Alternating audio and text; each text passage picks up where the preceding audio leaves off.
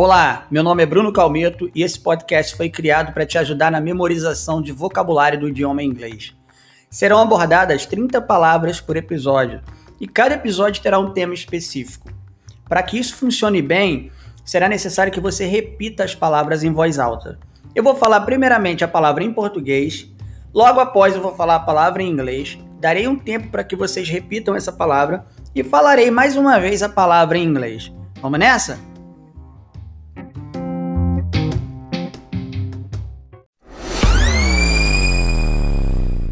E no episódio de hoje falaremos sobre adjetivos. 30 adjetivos que podem ser utilizados para descrever a forma como você se encontra no momento. Sabe quando te fazem aquela famosa perguntinha: How are you? Então, agora você terá 30 formas de responder. E o primeiro de todos e mais utilizado é bem, que em inglês é fine. Fine. Existe também a palavra well em inglês, que é utilizada para quando você está dizendo que você não está doente. Aí você fala I'm well. Então, well.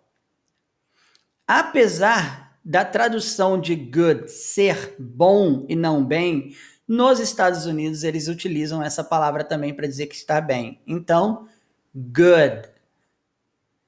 Good. Feliz.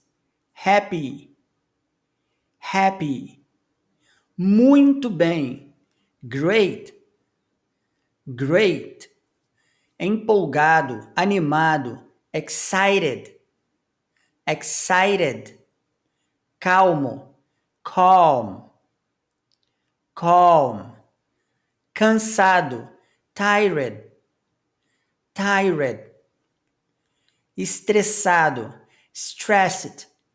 Stressed frustrado, frustrated, frustrated, triste, sad, sad, infeliz, unhappy, unhappy, nervoso, nervous, nervous, bravo, angry, angry, confuso, confused, confused, perdido, lost, lost, preocupado, worried, worried, louco, enlouquecido, mad, mad, entediado, bored, bored